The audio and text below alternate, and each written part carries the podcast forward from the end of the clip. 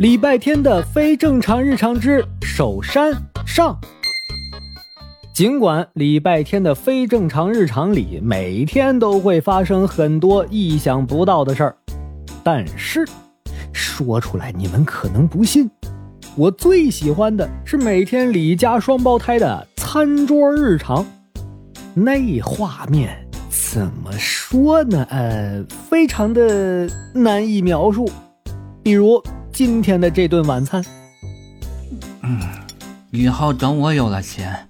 我就把香菜的种子播撒到全世界的每一个角落，香菜就是永远的神。以后等我有钱了，我就开着挖掘机把全世界的香菜都铲平，然后再在原地种上黄瓜。面对面坐着的兄弟俩同时放下碗筷，同时抬眼看向对方。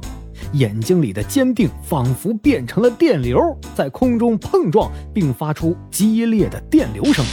目光激烈火拼了几秒后，他们齐齐把头转向餐桌主位上的人——韩梅梅女士。韩梅梅正在神不知鬼不觉地把碗里的木耳挑出来放礼拜天碗里。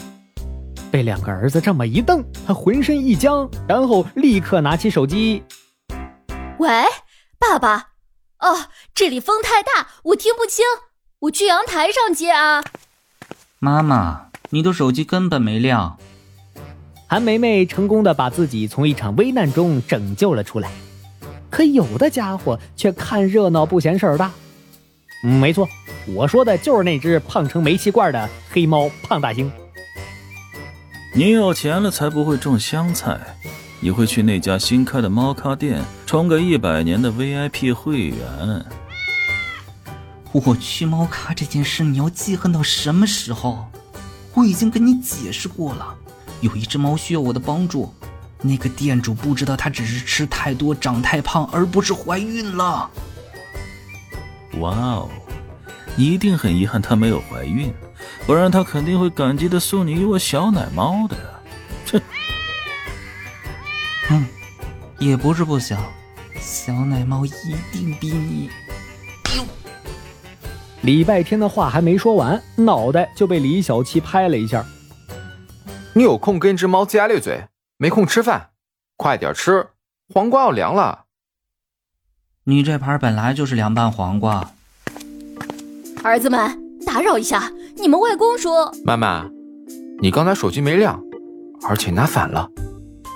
除非外公练就了千里传音，不然你听不到他说任何话。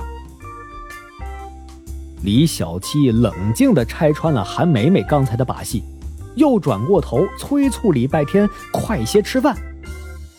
韩梅梅叹了口气，闭上眼睛，大声而平稳地说：“你们外公问你们愿不愿意拿出一晚上的时间跟他去守山？守什么？”什么山？